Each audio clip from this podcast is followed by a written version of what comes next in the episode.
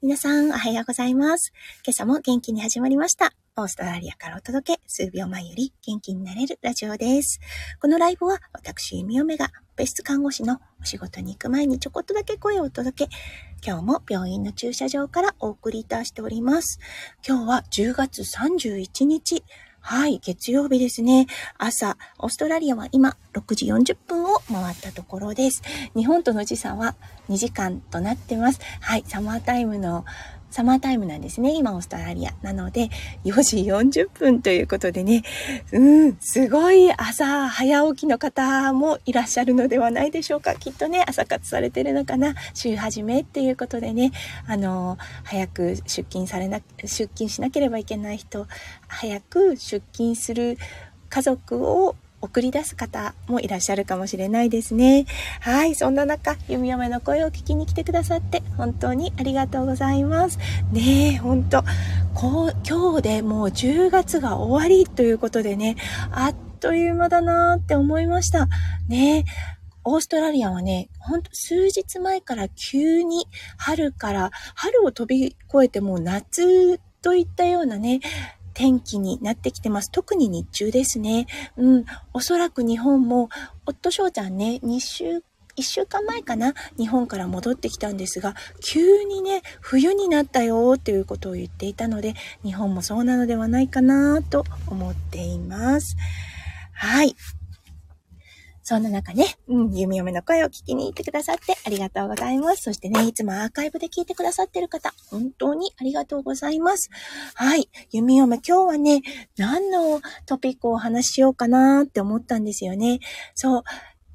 お仕事に行く前は、あの、弓嫁のお仕事であるね、看護、看護のお仕事のお話だったりとか、オペ室のお仕事の話をしています。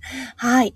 今日は何をしよう、話そうって思った時に、ちょっとね、五感の話をしようかなと思ったんですね。うん。あの、皆さんもよく聞いたことないですか？あの、聴覚が五感の中で一番最後まで残るっていうこと聞いたことないでしょうか？文献で読まれた方もいらっしゃるかもしれませんね。今日はね、それをちょっと実体験と患者さんを見てみて思ったので、はい、これをお話しさせていただきたいと思います。それでは今日も元気に弓嫁ライブスタートします。はい。聴覚。うん。皆さんはね、あの、どれが一番重要って思われるでしょうか？うん、すべて重要ですよね。うん、そしてすべてね、やっぱりあの、ないととてもね、不便を感じると思います。はい。そしてね、あの、人間の原始的なものというのかな？あの根本的なものっていうので、やっぱりね、聴覚っていうのはね、一番最初に戻ってくるし、一番最後になくなっていくものなのかなっって思うんですね。はい。というのは、弓嫁ね、あの、まだえっと、全身麻酔っていうのは受けたことがないんです。ただね、正気ガス、そう、あの、親知らずをね、抜歯するときに、オーストラリアでは、正気ガス、うん、を吸吸うか吸わないか、必要か必要じゃないかっていう選択ができるんですね。うん、あの、あんまりね、こう、痛みとか、あの、なんだろう。うん、そうですね。痛みですよね。痛みとかね。あと、あの、歯医者があまり好きじゃない弓嫁。うん。あの、迷わずね、正気がすすいたいですっていうことを言ったんですね。そう。そしてね、この感覚だったんですが、もうね、あの、吸って何呼吸目ぐらいかに、全くもう意識がない暗い世界に入ったんですよね。そこには音もなく何もなくといったような状態で。うん。で、あの、触覚、確かに最初の頃ですね、あの、あ、歯をなんかこう触られてる感覚はあるなって思ったんですが、もう次の瞬間にはね、あの真っ暗な状態になって、そこには意識がないので、全くわからないような状態。そしてね、その真っ暗な状態の中で、声だけが聞こえたんです。先生のね、声だったんですね。弓嫁はね、それ夢だと思ったんですよね。あ、先生の声の夢を見ているって思った瞬間に意識が戻ってきて、はい。そして、あの、もうね、あの、バッシが終わった状態になっていて、そう、一言目に弓嫁が発したのは、先生の夢を、先生の声の夢を見ていたって言ったそうです。先生がね、ちょっと笑って後で教えてくれたんですが、うん。これがね、あ、そっか、全身麻酔ではないけれども、あの、麻酔を受けた状態ですね。で、感じている世界観なのかなって思ったんですね。そう、やっぱりね、一番最初に戻ってきたのは聴覚だったんですよね。うん。そう。痛みじゃないっていうのがいいですよね。で、一番最初に戻ってきたのが痛み、触覚だとなるとね、結構苦しいものだと思うので、やっぱ聴覚から入ってくるっていうのは優しさかなというような気もします。はい。そしてね、麻酔ですね。これ、あの、弓嫁のお仕事である麻酔看護師。はい。あの、全身麻酔を受けられる方、そう、筋肉弛緩剤を使う方、使わない方、どちらもいらっしゃいますが、やっぱりね、一番最初に戻ってくるのはね、改めて聴覚だなって思ったんですね。はい。あの、うん。患者さんが麻酔を終えて、まガスだったりとか、あの、その点滴の、ま、麻酔薬っていうのを止めた後ですね、麻酔がすることは、患者さんの名前を呼びかけます。はい。そそうなんです。うん。呼びかけて、それに反応するかしないかで、あの、麻酔から冷めているのか冷めていないのか、抜管ができるのかできないのかっていう判断をします。うん。そう、麻酔さんが、の声ですね。やっぱりね、反応するんですよね。最初はね、あの、まぶたの下がピクピクって動くような状態だったりとか、うん、あの、手がちょっとだけ動くっていうような状態なんですけれども、そのうちね、目を開けれるっていうような、あの麻酔からの指示ですね、に反応ができるようになります。はい。そして、あの、例えばですね、麻酔さんが右手の手を握った状態になります。そう、この手を握り返してっていうような指示も出したりします。それができるようになると、うん、麻酔から正常に冷めているというような状態になるので、そろそろ抜管かなというような、あの、状態にね、落ち、状態に戻、なるような感じなんですよね。そう。だからね、あの、やっぱり戻ってくるのは聴覚なんだなって思ったんですよね。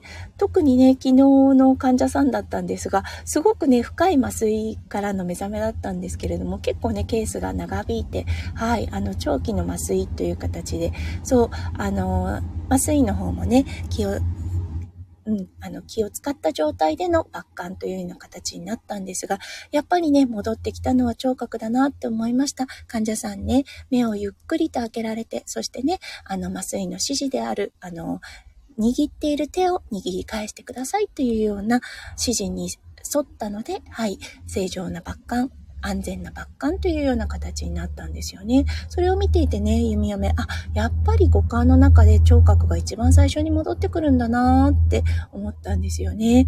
うん、そう。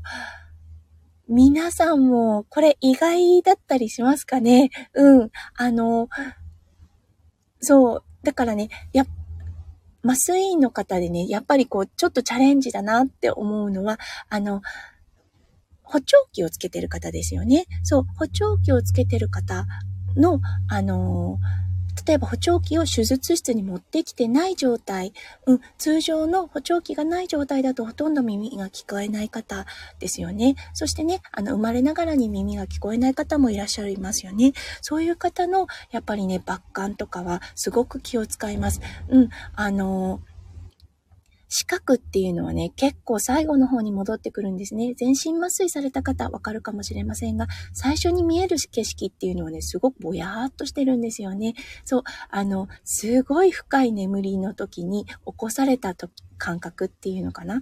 うん、ちょっと周りがぼやぼやしてて何も見えないといったような状態なので、その視覚を頼りにしてっていう形になるとね、ちょっと難しいんですよね。うん。そう、だからね、あの、耳が聞こえない方、そう、あのね、老衰、もしくは、あの最初生まれつきのものであったりしてね、耳が聞こえないっていう形になると、ちょっとね、あの、麻酔の方も気を使います。そう、そしてね、あとは指示を理解できない、ね、例えばね、あの地方がね、地方症が進んでいる方とかですよね。そうなってくると、やっぱりね、あの、麻酔の方は、そう、指示の理解ができない。聴覚聞こえてはいるけど、その意味が理解できないっていうことでね、やっぱりバッカに関してはものすごく気を使います。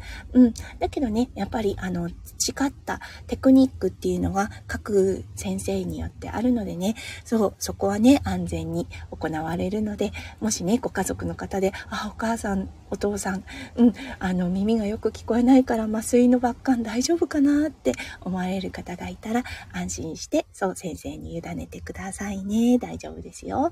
はい。うん。ということでね、今日はね、五感の中でね、一番最初に戻ってくる感覚、そしてね、あの、人が亡くなる時に一番最後まで残る感覚っていうのは、やっぱりね、聴覚っていうお話をさせていただきました。そう、だからね、あのー、最後にね、お亡くなりになられるか患者さんですよね。うん。あの、先生とか看護師さんですね。最後まで聞こえているから、さあの、なるだ、なるべくね、声をかけてあげてくださいね、といったような声、お声かけを看護師とか医師からはされる形となってます。うん。もしよかったら最後、あの、もしよかったらね、覚えておいてください。